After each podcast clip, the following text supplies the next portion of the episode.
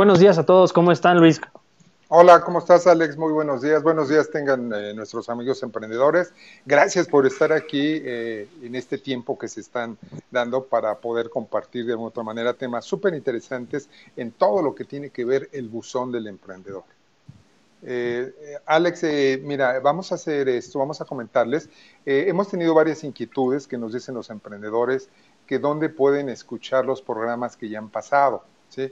Yo lo que les puedo recomendar es que miren, tenemos esta versión que es en vivo, por supuesto, y también tenemos nuestra versión grabada, la pueden checar aquí mismo en Corposano, sin ningún problema, en esta sección. Pero también, Alex, ¿dónde más podrían ver nuestros amigos emprendedores los programas que ya han pasado? Sí, claro, mira, la, mejor forma de verlos es quedarnos acá en, en Revista Corposano, están todos los videos, todas las semanas se van actualizando, pero también nuestras ediciones se van directamente a nuestro canal de, YouTube, donde tenemos temas empresariales, diferentes conferencias. Eh, Lean KDTV, así lo pueden buscar, es donde estamos subiendo ahorita los, temas del, del buzón del emprendedor. Y aparte, tenemos nuestro canal de Spotify, de Social Linkers Podcast, donde subimos entrevistas y subimos todos los, todos los episodios del buzón del emprendedor, porque, bueno, es muchísimo contenido que podemos compartirles a ustedes. Muy bien. Alex, pues mira, tenemos buenas noticias para nuestros amigos. Tenemos dos invitados eh, que nos van a ayudar muchísimo a entender qué es este mundo del emprendimiento. ¿sí? Hemos tenido eh, preguntas, inquietudes que nos dicen, oigan, eh, ¿qué incubadora me recomiendan? ¿Qué es una incubadora?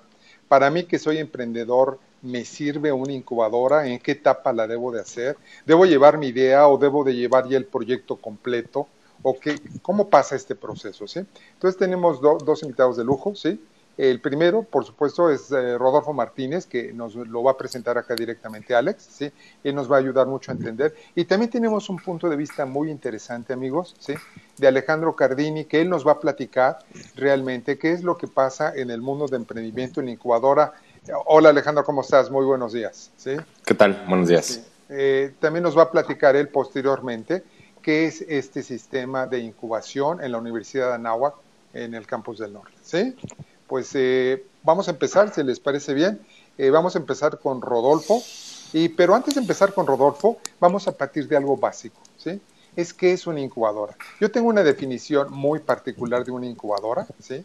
Entonces, no sé qué les parezca, se las pongo a su consideración tanto Alejandro como Rodolfo, ¿sí?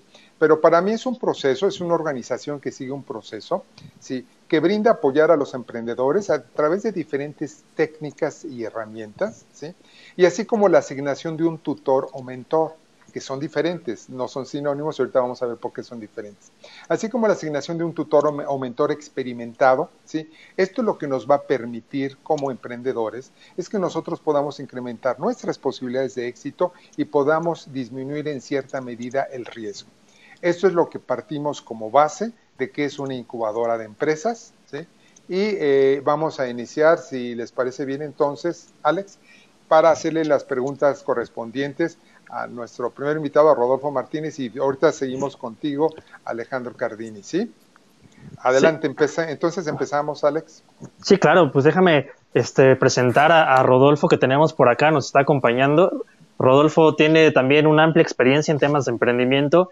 Eh, pues, si quieres ahorita que nos comente un poquito más de su desarrollo, porque yo solamente sé que tiene como dos maestrías, que estuvo en ProMéxico, que es experto en finanzas, en emprendimiento, que fue parte del Instituto Nacional del Emprendedor y ahorita en este momento es CEO de RX Investment. Rodolfo, ¿cómo estás? Buenos días. Buen día, Alex. Un placer estar con ustedes. La verdad, gracias por la invitación. Gracias a Luis, gracias a Alejandro por compartir aquí el panel. Creo que no lo tenemos. La verdad, este, un gusto, como te digo, eh, poder participar y seguir dando a los emprendedores, a la comunidad emprendedora, y no solo emprendedora, sino también empresaria, el, el poder charlar sobre estos temas y vernos en estos tiempos de COVID y qué vamos a hacer hacia adelante y, saber si el acompañamiento no es el adecuado. Entonces, un placer y emocionado de estar en el programa. Qué bueno, pues, pues bienvenido, qué bueno que estás con nosotros acá en el buzón del emprendedor. Quisiera preguntarte, Rodolfo, ayúdanos a eliminar estos mitos de la incubación, porque pues de entrada la gente, los nuevos emprendedores que están entrando todo esto no tienen ni idea de qué es un incubador, una aceleradora. Coméntanos este, ¿qué, es, ¿Qué es un proceso de incubación? ¿Cuál sería un buen proceso? Ya tú, tú con tu experiencia que has tenido, porque también sabemos que hay muchos que no lo hacen, ¿no? Fíjate que es interesante que lo preguntes. Eh, regularmente la incubación, el emprendedor piensa que es desde que la vamos a agarrar, vamos a desarrollar una idea, lo vamos a acompañar, va a vender, se va a volver exitoso y lo vamos a y va a vender su, su empresa a una gran transnacional y va a sacar deuda y va a tener un IPO y va a terminar siendo como Rappi, ¿no? Eso es lo que el emprendedor piensa realmente en una incubación. Eh, déjame decirte que la incubación hay pre-incubación, post-incubación, desarrollo de idea y cada día se hacen más, más segmentados estos este, momentos en los que el emprendedor tiene que tener un acompañamiento. Pero para mí la incubación es exactamente eso, el acompañamiento de consultores, de personas con, con, este, con experiencia, las cuales te pueden dar desde una muy buena asesoría hasta tips de cómo hacer las cosas, de tal forma que tú vas a desarrollar tu idea a través del desarrollo de tu modelo de negocio, un plan de negocio. Vas a evaluar si tu proyecto realmente eh, tiene futuro, si tiene factibilidad en el mercado. Si no vas tarde, si vas bien, si vas rápido, además, a lo mejor eres de esos emprendimientos que eres de base tecnológica y son escalables muy rápidamente, entonces se considera como un alto impacto. Entonces, eh, y va a pasar por las diferentes etapas para dejarte listo para que puedas hacer algo, vender. Y para mí, Rodolfo Martínez, una incubación no termina para, para la incubadora o para el asesor hasta el momento en que te ve vendiendo. En ese momento yo te tengo que soltar de la mano, porque si no te suelto de la mano, empezamos a tener una codependencia bárbara por, por la incubadora, ¿no? Por ese asesor o ese grupo de asesores. ¿Qué sucede? Viene un, un camino que, es, que la incubadora tendrá que hacer, que es el acompañamiento ya mucho más pausado, tres, seis meses, donde se va a estar reuniendo con el incubado o con el preincubado y le va a estar diciendo cómo te fue, cómo siguen esas ventas, qué has sufrido. Y vas a tener esta compulsa. Pero durante todo este desarrollo de la incubación, vas a tener, a mi gusto, tres meses, cuatro a lo mucho, muy intensos, en los cuales vas a dejar tu producto, vas a dejar tu empresa, vas a dejar tu manera de hacer las cosas, tanto de logística como de funcionamiento, como de precios, como de costos, que es diferente un precio y un costo, ¿eh? nada más porque luego se me confunden ahí. Y te va a permitir que poder poner tu producto en venta. Muchos de los emprendedores el día de hoy quieren hacer las cosas y tener el producto perfecto para salir. Y yo creo que también ese es otro de los errores. Cuando tú estás incubando y eres un asesor en incubación, definitivamente tienes que tener muy claro que hay que tener un producto mínimo viable. Tal vez la cajita no es la más bonita, pero ya se puede vender. Y después pones la cajita bonita. No quiere decir que no lo hagas, más bien dicho quiere decir que ya puedes salir, que tu producto ya está listo para salir al mercado. Entonces, para mí en, sí eso es la incubación, mi estimado Alex. Perfecto, sí, porque muchas veces no tenemos ni idea. Yo he escuchado cursos de preincubación, de incubación, de este tipo de cosas. Y aparte, cuando te acercas, de repente te dicen, pero es que qué tipo de incubación vas a querer, alto impacto, impacto social. Y pues para una persona que, que es nueva en esto y no conoce nada, pues simplemente se pierde más. O sea, no sabe ni dónde encaja, ni con quién tengo que acercarme. Y aparte, se mete en este siguiente tema que te quiero preguntar. ¿O ya estás listo para una aceleración? Entonces... Uy, qué tema, la aceleración. Mira, hasta Alex este, se sonrió del tema de la aceleración. Fíjate que para nosotros los consultores, el poder de decir a un empresario que lleva 20 años trabajando, teniendo su empresa, llevándola adelante, y decirle que no está en un momento de aceleración, sino está en un momento de incubación, suele ser hasta un poco difícil, ¿eh? Y, la verdad no te lo aceptan porque dicen, oye, ¿cómo incubación si yo ya tengo la empresa? Sí, pero no tienes modelo de negocio, no tienes una línea de producción, no tienes una logística, no sabes quiénes son tus proveedores clave. Eh, y entonces tienen que pasar por un momento de incubación. Entonces, por eso era el paréntesis ahorita que decía que qué difícil, porque muchas veces piensan que una vez que ya está la empresa andando, ya el paso que sigue es la aceleración. Y no es cierto. La aceleración llega en un momento cuando la empresa ya está funcionando, viene vendiendo bien, viene haciendo las cosas bien y ahora vamos a hacerlo al revés. La incubación es hacia afuera, prepararte todo para que tú puedas vender. Ahora la aceleración viene hacia adentro. Vamos a generar y vamos a revisar cada unidad de negocio que tienes dentro de tu empresa, desde compras, proveedores, vamos a analizar la línea de producción si es que la tienes, vamos a analizar marketing, vamos a analizar eh, la parte administrativa, Vamos a analizar el gobierno corporativo, ojo, empresas familiares, ¿eh? empezamos a tener un, tema hacia el gobierno corporativo y hacia este tema de poder estar generando a través de las generaciones, ¿no? una estructura que me permita seguir operando la empresa. Es decir, me voy a meter a las tripas del negocio, te las voy a dejar súper afinadas, ¿para qué? Para que reduzcas costos, para que puedas mejorar tu precio y sobre todo para que te vuelvas más competitivo en el mercado. Ahí está la aceleración. Una aceleración se puede dar para cuando vas a sacar también un nuevo producto, una nueva línea de producción. Pensemos que tenemos varias, varios productos y vamos a, lanzar uno nuevo. También esa es una aceleración para el negocio porque tiene que entrar en línea de producción, porque tiene que... Y eso es otra empresita sola, ¿no? Y tenemos la aceleración internacional. Cuando queremos ya eh, catapultarnos a otros mercados, como su nombre dice, en otros países. Ese también es todo un proceso, ¿no? Ojo, también hay procesos donde nosotros ayudamos a empresas de otros países a llegar a México, que regularmente le decimos soft landing, y eso es donde incubadoras o aceleradoras eh, eh, ayudamos a empresas extranjeras a aterrizar en México y les ayudamos a conocer el ecosistema, a conocer sus potenciales clientes. Entonces, si te fijas, la aceleración va desde lo más, más, más, más básico, que puede ser meterme a las tripas, dejarte las finas para que te vuelvas más competitivo nuevas líneas de negocio, reinventar tu empresa, le vas a cambiar el nombre, le vas a cambiar el diseño. ¿Cuántos de nosotros, y perdón por el comercial, no hemos visto cambiar el logo de Coca-Cola? ¿No? O cambiar el logo de algún producto de la familia Bimbo. Eso es una aceleración. ¿Por qué? Porque su, exactamente su mercado le está pidiendo que tenga una nueva imagen, quiere darse una imagen más fresca, quiere generar una imagen más digital, hablando de esta era y de esta pandemia que todos vamos ya al mundo digital.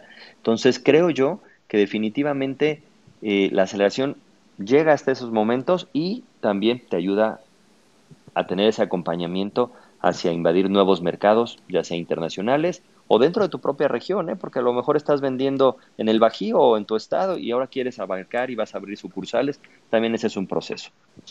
¿Realidad? Sí, sí, sí. Perdón, Alex. Tengo una duda, Rodolfo, porque a mí como consultor me ha pasado, yo creo que a ti también. Existe un, un una idea mal establecida. A mí me ha tocado empresarios que llegan, me dice, oye, yo tengo mis ventas bajas, ¿sí? Entonces, pues me encantaría que me aceleraras para subir mis ventas. Se toma aceleración como incremento de ventas. Cuando atinadamente lo comentas, es una empresa que necesita entrar a un proceso de incubación, porque a la hora que haces diagnóstico para incrementar las ventas, pues te salen con que simplemente ni siquiera existe un costeo, este, por, línea, por unidad. No, existe un pricing.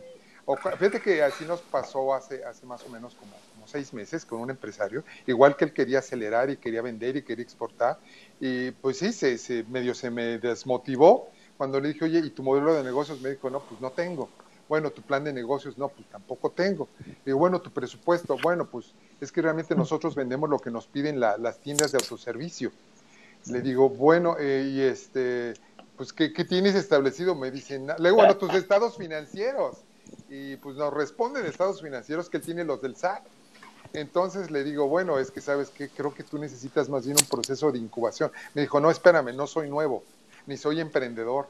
Le digo, no, ¿nos puedes platicar un poquito de esto que es muy común? Y aquellos amigos que nos están escuchando, que ya son empresarios, que ya tienen su empresa, créanmelo, no es malo pasar por un proceso de incubación, al contrario, es lo mejor que les puede pasar. Pero a ver, Rodolfo, explícanos por favor esto. Fíjate que tienes toda la razón del mundo y me ha pasado, ¿no? Y creo que a todos los que estamos en este, en este negocio nos ha pasado. Y lo comentaba al inicio, el encontrar al empresario, ¿no? Que, que no se halla en un proceso de incubación. Definitivamente, eh, eh, eh, este tema del, proceso de incubación te va a ayudar a, poner los pilares de tu empresa, te va a ayudar a construir esa casa, esos muros, esos muros de construcción, esos muros de carga, hablando arquitectónicamente de la empresa. ¿Para qué? Para que después sigas escalando. ¿Qué sucede? Regularmente, y como tú lo has dicho, llegan los empresarios, te dicen, oye, yo quiero entrar a un modelo de aceleración, y le dices, ok, perfecto, a ver, vamos a ver, plan de negocio, vamos a ver, modelo de negocio vamos a ver parte financiera y administrativa. Vamos a ver, oye, ¿sabes cuánto te cuesta? ¿Con qué proveedor lo estás haciendo? ¿Por qué lo estás haciendo con él? ¿Cómo está tu línea de logística? ¿Cómo está tu cadena de distribución? ¿En qué cadena de valor estás insertado? Ahorita hablabas de, un empresario que, que ya vendía a nivel retail, ¿no? Que ya era, la verdad, ya era algo bueno. ¿Cómo haces tu logística para tu entrega? ¿Eres un producto atemporal o eres un producto de temporada? Porque muchas veces piensan que pueden vender todo el año y no es cierto. No, es un producto atemporal. Ah, no pasa nada, todo el año estoy. Soy un producto de temporada, tengo que calcular mis presupuestos y mis cargas de trabajo y, todos mis gastos conforme a esa temporada, porque sé que los otros meses no voy a tener ingreso o voy a tener un ingreso mucho más bajo. ¿Qué sucede? Cuando uno llega y empieza a platicar con el, con el, con el empresario, que por cierto ahora los empresarios ya no quieren que les llamemos empresarios, les encanta el, el mote de emprendedor, por cierto, aunque ya sean empresarios, yo les comparto mi muy humilde opinión. Una vez que ustedes constituyen su empresa o ya la arrancan, ya son empresarios. ¿eh? Quítense el tema de que son emprendedores porque se tienen que tomar en serio las cosas, se tienen que volver empresarios, porque están formando una empresa. ¿no? Esa es una recomendación muy al margen de Rodolfo. Una vez que empiezas a platicar con ellos y empiezas a evaluar cómo está su estrategia de marketing, cómo está su estrategia de difusión, ubica quiénes son sus clientes. Fíjate que me pasó hace muy poquito. ¿Se acuerdan de estos relojes que miden, eh, pues, sobre todo para los adultos mayores, miden las caídas, el ritmo cardíaco, el que te ayudan exactamente a estar en contacto y que le mandan alertas? Yo le decía al propietario de, la marca y, y dueño de la empresa, le decía, oye, ¿sabes quiénes son tus clientes? Sí, claro, por supuesto. Mis clientes son los adultos mayores. Y le digo, error no, es cierto. Tus clientes no son los adultos mayores. Tus clientes son los hijos de los adultos mayores. Tus usuarios son los adultos mayores. El reloj para un usuario tiene que ser cómodo, tiene que ser fácil de amarrar, puedes, que puedas tal vez dormir con él. Pero las funcionalidades que tiene no son para el adulto mayor, son para los hijos o las personas que están preocupadas por el adulto mayor. De ese tipo de, características, de errores, de, confundir al usuario y al cliente, encontramos mucho, sobre todo empresas de muchos años que han venido trabajando, obviamente, y luego tenemos empresas que realmente son muy interesantes, que vienen 30, 40 años, viene la cuarta generación y ahorita le están metiendo muchísimo a, a, la empresa y te das cuenta que han trabajado en su modelo, que les falta sí a lo mejor uno que otro detalle con la, de incubación, pero definitivamente ya están listos para poder hacer una aceleración. Entonces también quiero que me entiendan que la aceleración y la incubación están muy cerca de sí, ¿no? Son realmente los elementos de cada una de estas y lo que les comentaba, ¿qué vas a analizar? ¿Me voy a, me voy a volcar a vender, a ayudarme a vender, a mejorar para ayudarme a vender? Es una incubación. ¿Me vas a ayudarme a ser más competitivo? Ojo, ¿eh? No es vender, por ende, ser más competitivo te va a traer vender más. Pero, ¿me vas a hacer más competitivo? ¿Me vas a ayudar a tener una estructura de empresa? Estás en el momento de la aceleración. Yo así se los diría, ¿no? Porque muchas veces cuando llegan y te dicen, oye, es que yo quiero vender más. Ok, dime cómo está tu mercado, dime qué estás haciendo el día de hoy. Y te das cuenta que está en una incubación. Pero también puede llegar el mismo. Adelante, adelante. perdón, Rodolfo, perdón interrupción. Este, te quería comentar esto. Una de las preguntas clásicas para que podamos darle cabida a la entrada, Alejandro, es eh, ¿dónde se encuentran las incubadoras de acuerdo a tu experiencia? ¿Quiénes tienen incubadoras? ¿Dónde pueden acudir nuestros amigos emprendedores? Me, van a este me van a cobrar los comerciales, pero bueno, ¿eh? conste. ¿eh? no, Alex y yo no podemos, pero ustedes sí pueden, no te preocupes. Mira, yo, yo creo que incubadoras hay muchas. De hecho, tú pones incubadoras en internet, no me dejará mentir, Alex, aparecen mínimo 150 incubadoras en México. Yo creo que siempre debes de ver tres cosas en una incubadora. Una, que su programa te sea afín. Dos, qué te va a traer, a dónde te va a catapultar, ¿no? Y tres, cuál es el modelo de la incubadora. Ojo, hay incubadoras que cobran, hay incubadoras que no cobran y van por un fee sobre ventas, y hay incubadoras que no cobran, no van por un fee sobre ventas y van por un, por un porcentaje del negocio. Pero están en las universidades, en el gobierno, sí, claro. en ONGs, o ¿dónde está? Regularmente, las, las, ahora sí, las más tradicionales y digo tradicionales porque son de las que son pioneras y que son punta de lanza y que casi siempre traen todas las tecnologías, definitivamente están en las universidades, ¿no? Pero podemos hablar de algunas incubadoras, ¿no? Como Match Challenge, como este Numa, incubadoras como Endeavor, que, como Guaira, que ahorita están más volcadas a su programa de aceleración, que no tienen propiamente un tema de una asociación a una universidad, ¿no? Okay. Tienen programas propios. Y te hablo de estas, de estas aceleradoras porque terminan siendo las más importantes a nivel mundial. Y Combinator como, como aceleradora en San Francisco. Y a nivel internacional, internacional vas a encontrar muchas incubadoras auspiciadas por gobiernos propiamente, con programas muy buenos como la Universidad de Chile, ¿no? Como ProChile, definitivamente, que te dan dinero, literal, te dan dinero por ir a hacer, por, ir a emprender a su país. Perú está haciendo este, lo propio ya también. Eh, en Perú se está creando una buena comunidad de, emprendedores extranjeros, porque Perú está dando lana para que te vayas para allá a emprender y pongas tu negocio, ¿no? modelo que ya optó en algún momento muchos otros países del primer mundo para, para atraer talento, ¿no? a sus tierras. Pero eh, tradicionalmente te decía, vas a encontrar a las incubadoras, tienes la incubadora de la NAWAC, tienes la incubadora del TEC de Monterrey, tienes la incubadora de la UP, ¿no? Spark Up, tienes incubadoras este, en las universidades autónomas, la UNAM, la UNAM tiene un centro de investigación gigantesco, eso debo de reconocérselo, bárbaro, bárbaro, bárbaro. Lamentablemente no han dado el paso para constituirse como un plan de incubadoras, sino sigue siendo un centro de negocios, pero es, es brutal el, edificio. El potencial que tiene. El potencial que tiene. Tú sabes que luego a nivel público cuesta trabajo lograr este, transformar esas partes, cosa que no a nivel privado, ¿no? Este, Sí, yo te diría que eh, las puedes encontrar. En, en, ONGs casi no hay incubadoras, déjame comentarte. Es, es mucho más. Eh, en ONGs puedes encontrar apoyo para incubarte. ¿No? Pero no incubadoras, ¿no? Regularmente en las partes social hay varias incubadoras. Este, Sistema B no es una incubadora, pero es eh, un sistema que te representa como esta parte de emprendimiento social, en el cual te puedes apoyar mucho. están acá en el hub que está aquí en Álvaro Obregón, en la Ciudad de México, no me acuerdo exactamente cómo es. Su nombre tú te debes de acordar más, Alex. Si, Impact me ayudas, Impact Hub, exactamente, siempre se me olvida por ahí. Pero este la verdad, creo que también tienes que definir cómo quieres llevar tu emprendimiento. Hay emprendimientos eco-friendly, ¿no? Y hay incubadoras, por ejemplo, como Angel, como New Ventures, que son eh, incubadoras que únicamente aceptan eh, proyectos de, de este, green, ¿no? Está la incubadora de Green Solutions, también, que definitivamente también nada más está aceptando proyectos green. Ahí tenemos incubadoras únicamente tecnológicas, ¿no? Como Smart Impact, como este, The Same. Entonces, yo, creo que eh, sí es importante que analices estos tres puntos que te decía. Ok. Y algo bien importante, yo creo que algo que sí voy a recomendar mucho, cuando menos visita cinco.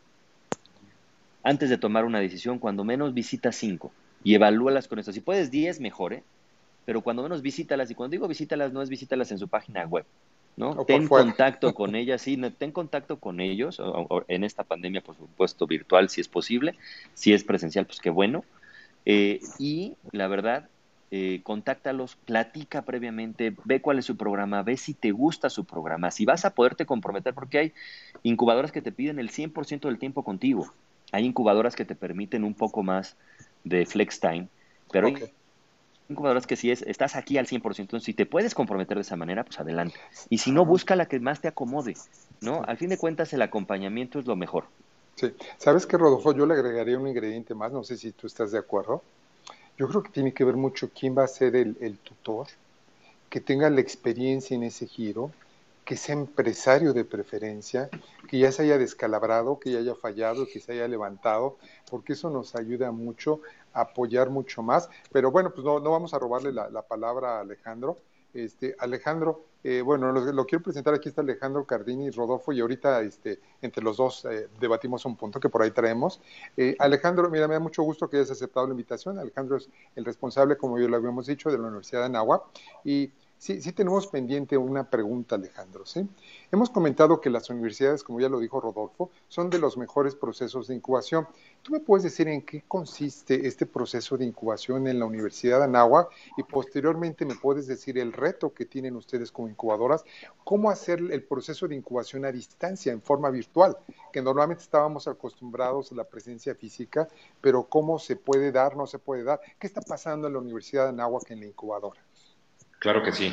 Bueno, antes que nada, muchas gracias y este, muy bien expuesto lo que comentas, Rodolfo. Me identifiqué mucho con la parte de aceleradora incubadora. Nosotros en Anáhuac, como tú sabes, tenemos las dos. Las dos tenemos la incubadora y tenemos la aceleradora que es IDEA.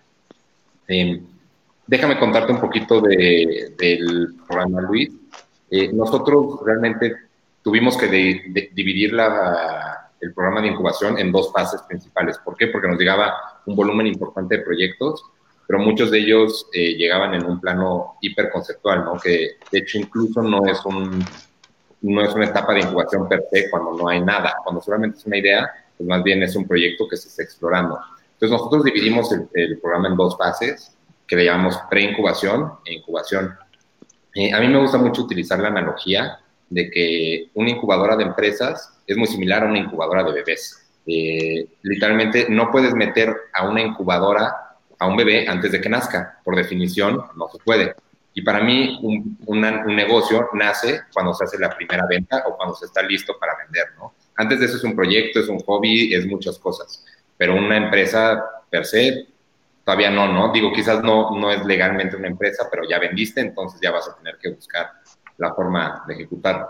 Entonces, nosotros en la fase de, de preincubación ayudamos a los, a los chavos, digo, hay de todo, hay de varias edades, pero tienden a ser chavos por obviamente la población de la universidad, eh, a identificar cuál es su negocio, cuál es su, el problema que resuelven y la solución que ellos proponen y llevar esto a un prototipo, ¿no? Nosotros utilizamos muchísimo la metodología Lean que proponen Eric Rice y Bob Dorff, eh, la verdad es que creo que ya es de, conocimiento bastante común esta metodología y no, no aspiramos a decir nosotros no inventamos, no inventamos el hilo negro, sino brindamos un acompañamiento para que los alumnos y, los egresados, incluso externos que formen parte de la incubadora, em, participen y, puedan seguir adelante en un proyecto validando, creando un prototipo, creando un producto mínimo viable, etcétera. Eh, es muy fácil conocer la teoría y que se te olvide. A mí incluso como emprendedor a veces me pasa que ya he recorrido varias veces el caminito de prototipo y de pronto me, me voy de lleno hacia uno, un tema, ¿no? Y, no me, me, cuesta mucho trabajo despegarme de ahí. Sin embargo, eh, creo que la principal función del, del mentor, porque así le llamamos nosotros a la incubadora, del mentor en la fase de preincubación, es estarle recordando al, al emprendedor que tiene que, que, validar, que tiene que, pues sí, eh, retar sus hipótesis, pensar, a ver, ¿por qué creo que este problema se puede resolver así? ¿Es viable? ¿No es viable? ¿Existe realmente ese problema? ¿Es un problema grande, escalable, eh, común entre varios mercados? ¿O solamente es algo que yo veo en mi burbuja y no, y no va más allá de eso, no? Eh, yo una vez que terminan preincubación, perdón, me vas a contar algo. Perdón, mira, comentaste algo bien importante que vale la pena que los demás lo escuchen. Hay una diferencia entre tutor y mentor. Debo entender que al usar tú la palabra y terminología mentor, la incubadora de la NAWAC no cobra. Así es, no cobra. Ok, perfecto. Ahora, también escuché algo, eh, también pueden aceptar personas externas que no necesariamente sean alumnos de, la NAWAC.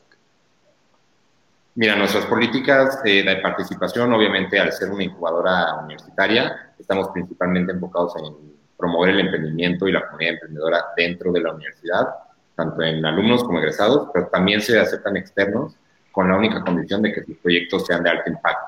Eh, si vemos que el proyecto es de alto impacto y que tiene un perfil un poco más eh, de proyección y que nos permitiría, en verdad, apoyar a un emprendedor que va a hacer algo grande, que pueda generar empleo, que pueda generar derrama económica, obviamente se incluye. Pero bueno, muchas veces nos llegan aplicaciones de gente que quiere incubar un proyecto, por ejemplo, de un food truck que no tiene nada malo, no tiene nada malo, es un emprendimiento sumamente respetable, pero no es un emprendimiento de alto impacto que quizás al corto plazo haya a generar muchos empleos, entonces nosotros preferimos dar lugar a un, a un alumno o egresado.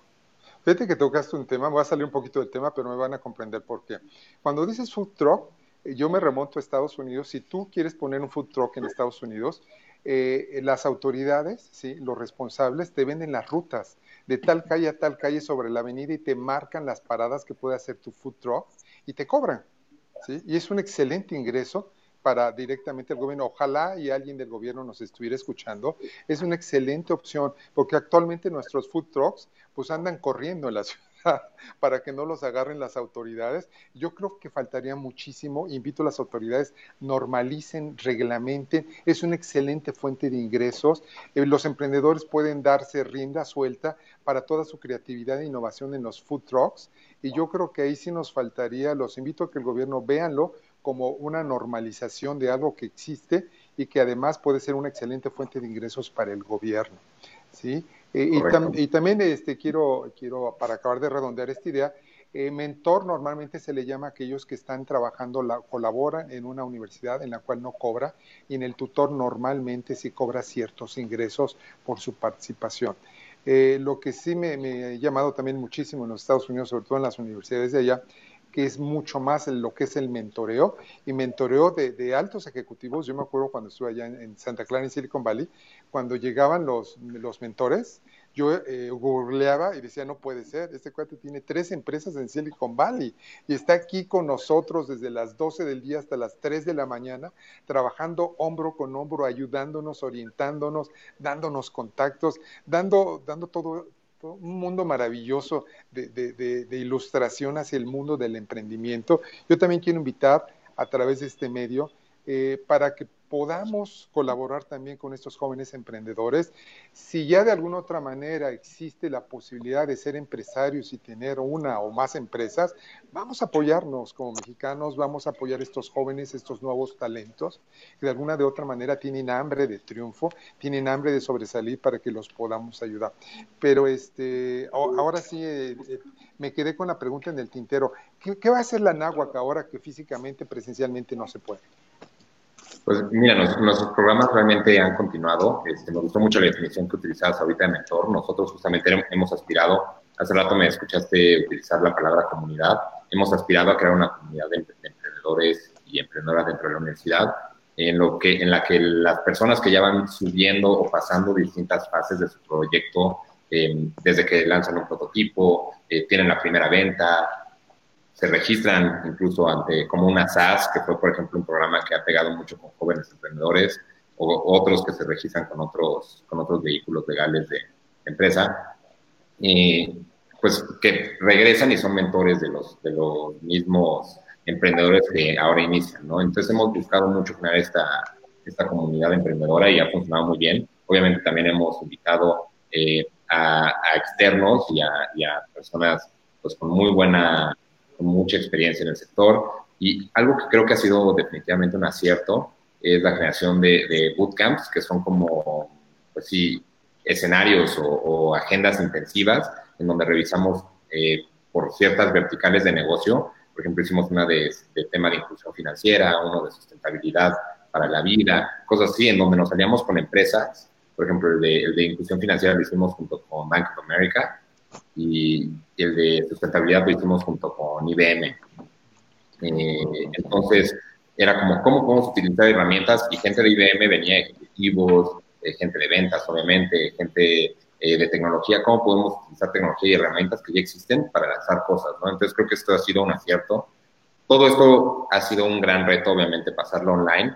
Pero al final de cuentas, yo creo que el online pues esto es una evidencia de ello, ¿no? Al final de cuentas podemos nosotros todos estar ahorita en una misma cabina compartiendo estos mismos pensamientos y lo importante aquí es la interacción humana y la química y las ideas que estamos debatiendo y construyendo en conjunto. Creo que pasa exactamente lo mismo en, la incubadora ahora que lo llevamos a un entorno virtual, pues conectas al mentor con uno o más emprendedores que enfrentan ciertos temas o invitas a un ejecutivo o emprendedor exitoso a que platique de un tema y resuelva ciertas dudas siempre desde un acercamiento bastante personal para que sea lo, lo, opuesto a una clase tradicional, sino más bien como un tema de interacción y una mesa redonda y te cuento cómo lo hice yo, no sé si fue la mejor forma, pero pues así es como yo lo hice y a mí me salió.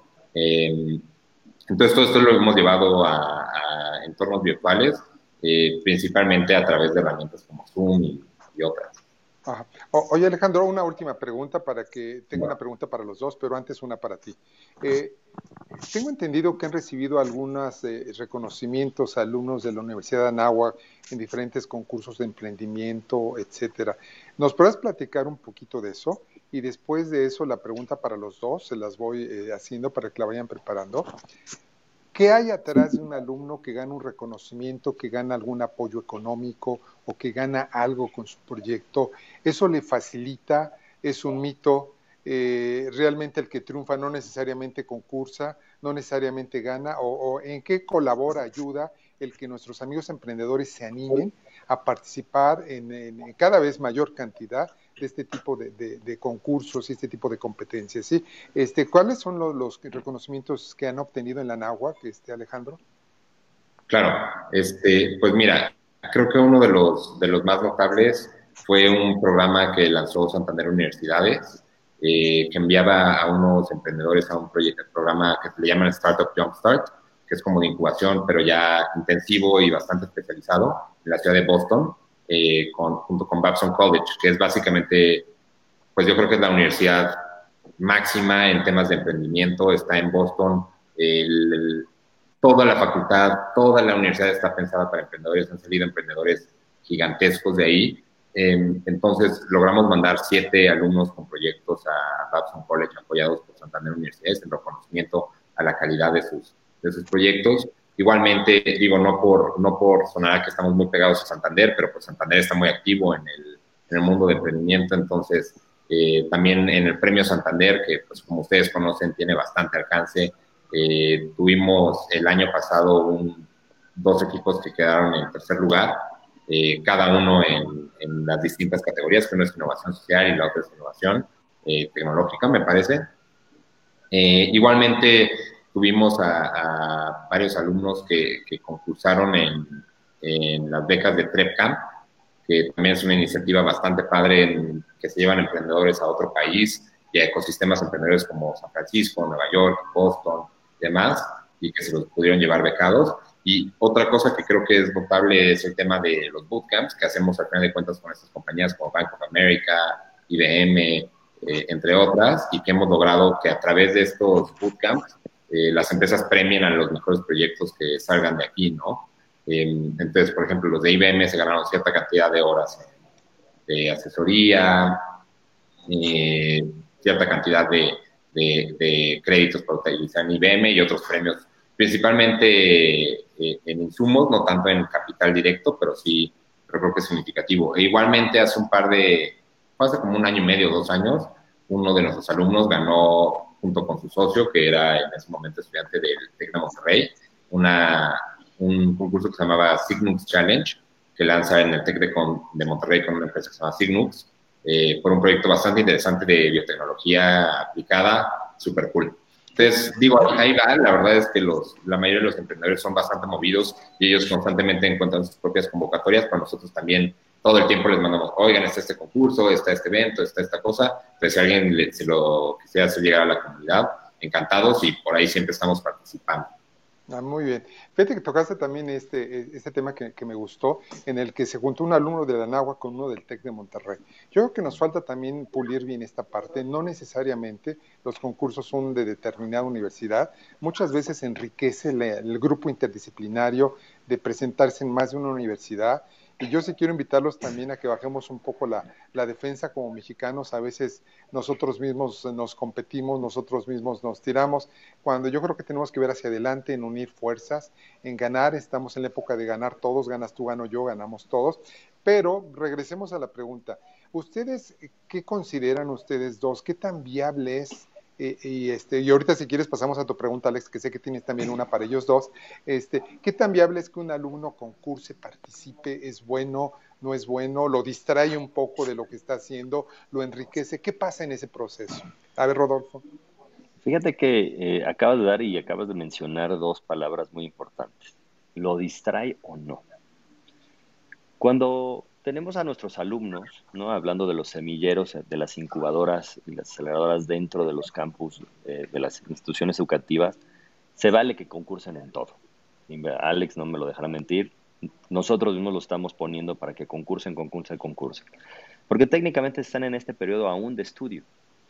Y muchas veces esos concursos pueden ayudar a, darles presencia eh, a, a, nivel proyecto, a nivel empresa, y también recursos para poder poner la empresa, ¿no?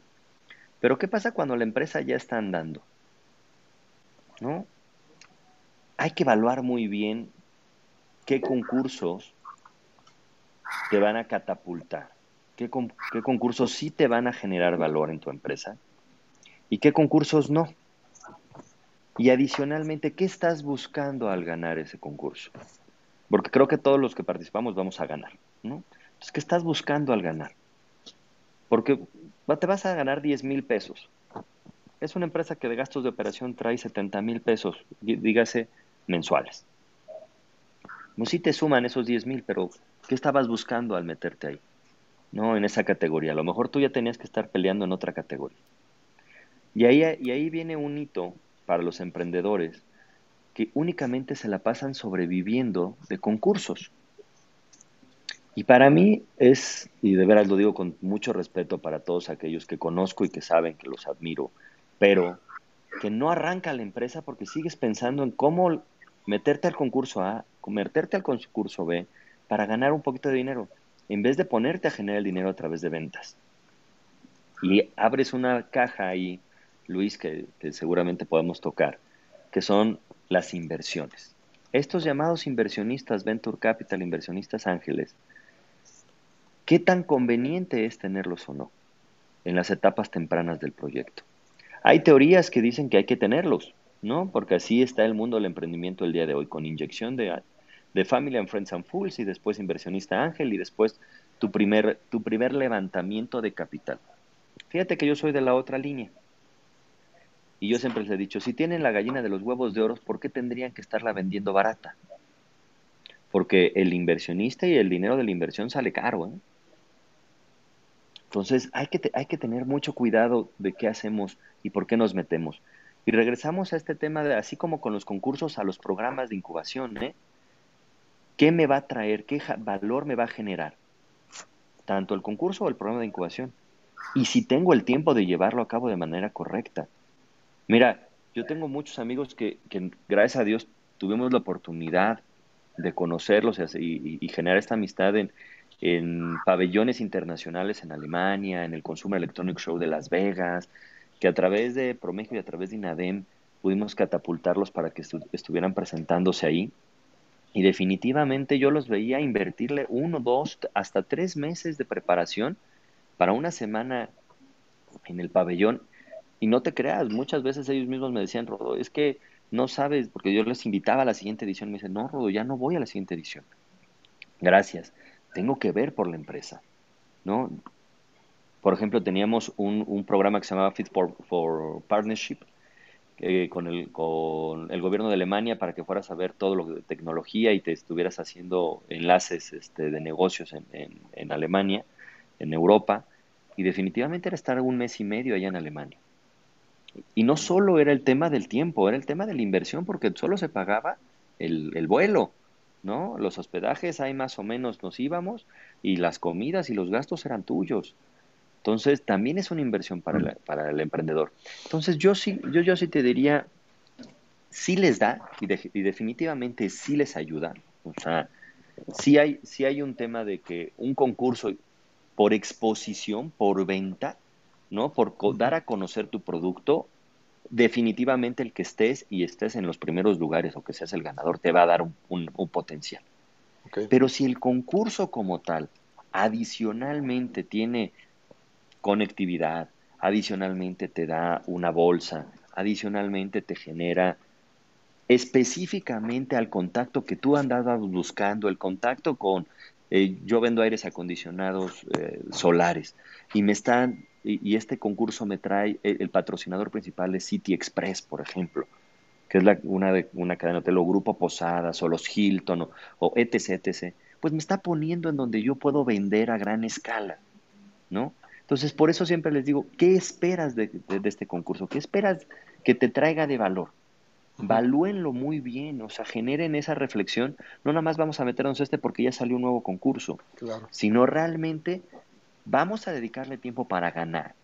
Vamos a prepararnos para ganar este concurso, pero porque tenemos esta proyección, porque queremos lograr esta alianza. Ese, esa sería mi reflexión hacia esa pregunta. ¿Sabe lo que le agregaría, pero no sé si estés de acuerdo también? Es, ¿está el emprendedor preparado para ir a un concurso? Ah, bueno, claro, claro. Porque me ha tocado ver emprendedores, no tienen un folleto, no tienen el modelo terminado, les empiezan a hacer preguntas que los empiezan a trastabillar. Pero a ver, este, de acuerdo a tu experiencia, Alejandro, ¿tú qué nos dices en este tema de los concursos? Yo estoy completamente de acuerdo con lo que acaba de mencionar Rodolfo. A mí eh, me pasa mucho que ve emprendedores con una muy buena idea, con un muy buen prototipo, pero que llegan hasta ahí y se la pasan participando en concursos y viajan y ahora ganaron un, concurso en Portugal y ahora en Inglaterra y ahora en Estados Unidos. Pero les preguntas, oye, ¿cuánto has vendido?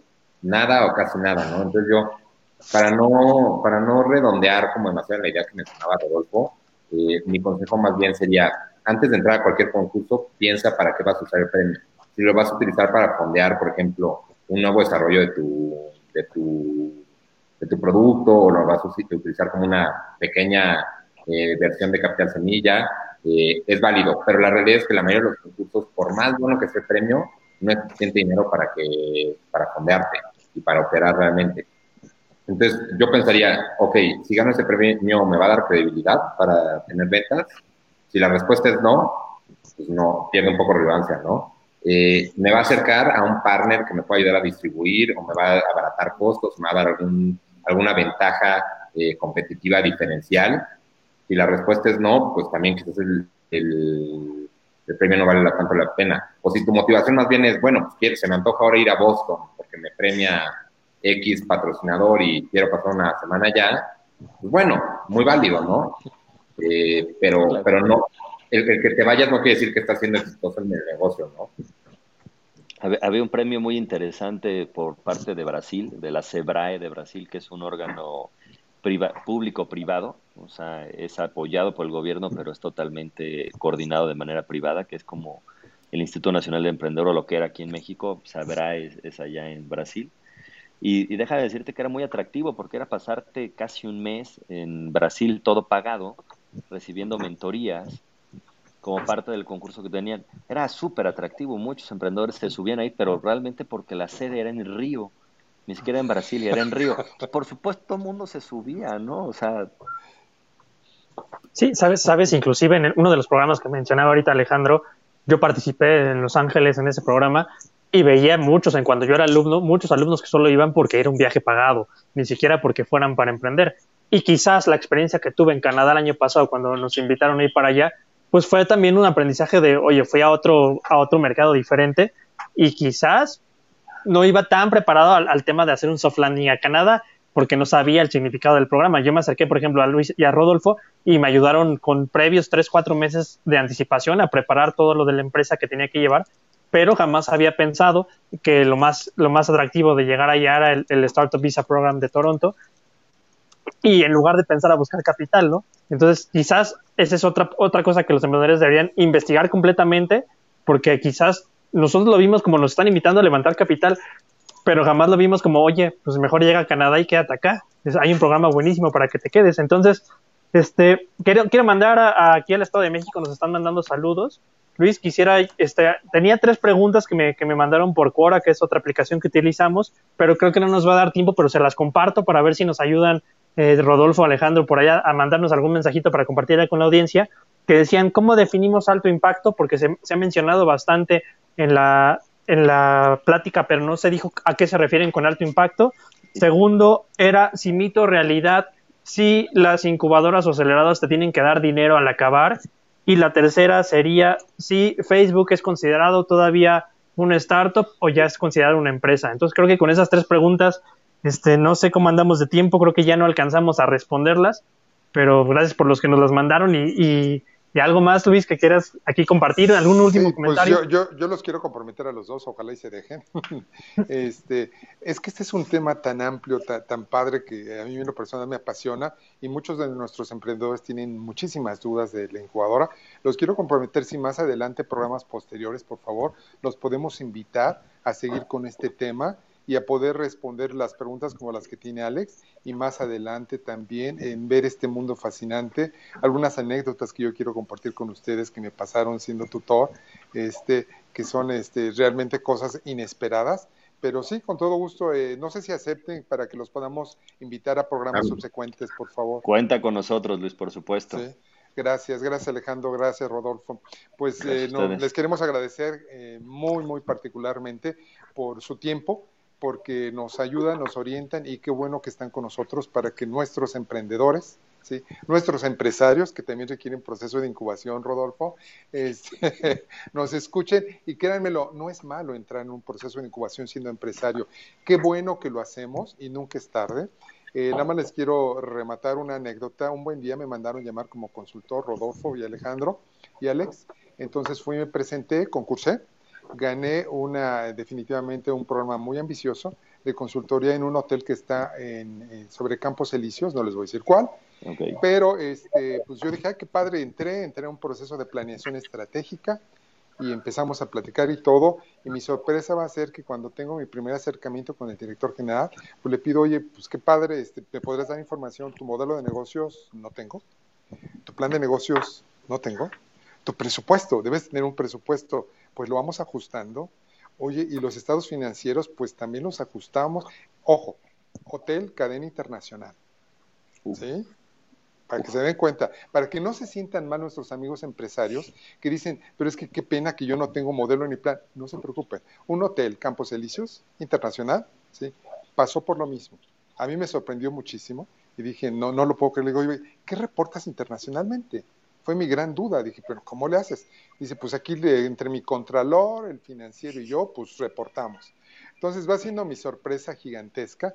Entonces sí es algo más común de lo que pensamos, el que no contemos con esas herramientas. Y por eso se trata de, de, la existencia de este programa, para que las conozcamos las herramientas, para, miren, no estamos obligados a saberlo hacer todo, pero sí estamos obligados a rodearnos de gente que lo sepa hacer. Y eso es lo que debe hacer un emprendedor. ¿sí? Pues les agradezco infinitamente Gracias, Rodolfo. Gracias, Alejandro. Solo mencionar, Luis, este, aquí en el, en el enlace a la descripción, por favor, los que quieran este, meter dinero en inversión en cuanto a ahorros, están los links de RX Investment para que sigan también. Sigan a Rodolfo. Gracias a la Universidad de Anáhuac. Gracias, Alejandro, por estar acá. Acérquense al programa de incubación de la Universidad de Anáhuac. Por favor, comuníquense tanto con Alejandro como con Rodolfo. Tendremos seguramente, como dice Luis, una segunda sesión para hablar de todo este tema, tanto de, la, de los ahorros, de la inversión, de más incubación y pues agradecerles a ambos, Luis, que, que estén acá con nosotros. Gracias y también Alejandro, si nos quieres pasar tus datos porque nos están preguntando varios cómo acudir a la Universidad de Anáhuac, incluso exalumnos, Alejandro, de la Universidad de Anáhuac que se interesan, ya con otra visión, por supuesto, que quieren acercarse también a la Universidad de Anáhuac. ¿Vale? Pues gracias a los dos, gracias Alex. Recuerden amigos, este es el Buzón del Emprendedor, nos pueden encontrar en Instagram, es arroba Buzón del Emprendedor, también tenemos mail, gracias por sus preguntas, es buzón del emprendedor arroba gmail.com y estamos para servirles. Espero que les haya llenado sus expectativas, todas las inquietudes a nuestros amigos emprendedores y empresarios. Gracias por su tiempo y no se olviden, nos vemos el próximo lunes y vamos a tener invitados ya programados que les vamos a dar excelentes sorpresas. Alex. Muchas gracias, pues no se olviden de, buscarnos en Spotify, de seguir viendo aquí en Revista Corposano y por favor este programa está hecho para ustedes. Escríbanos más dudas y coméntenos qué les gustaría saber del ecosistema emprendedor, porque tanto Luis como yo estamos aquí para apoyarles y ya ven que tenemos grandes invitados como el hecho de, Rodolfo y Alejandro, de Luis que también estuvo en las otras sesiones y les traemos programadas muchas cosas, pero nos interesa que nos, que nos comenten qué es lo que quieren saber de nosotros. Y gracias por el apoyo de Recuadrado, Responsible Research, sí, básicamente firma de consultoría, eh, tanto de negocios como financiera. Gracias por uh, podernos apoyar para que este programa llegue con ustedes, sí. Muchas gracias y nos vemos el próximo lunes. ¿Sí? Hasta luego, gracias. Suerte, hasta luego, buen día. Hasta luego. Gracias, gracias Alejandro, gracias Rodolfo.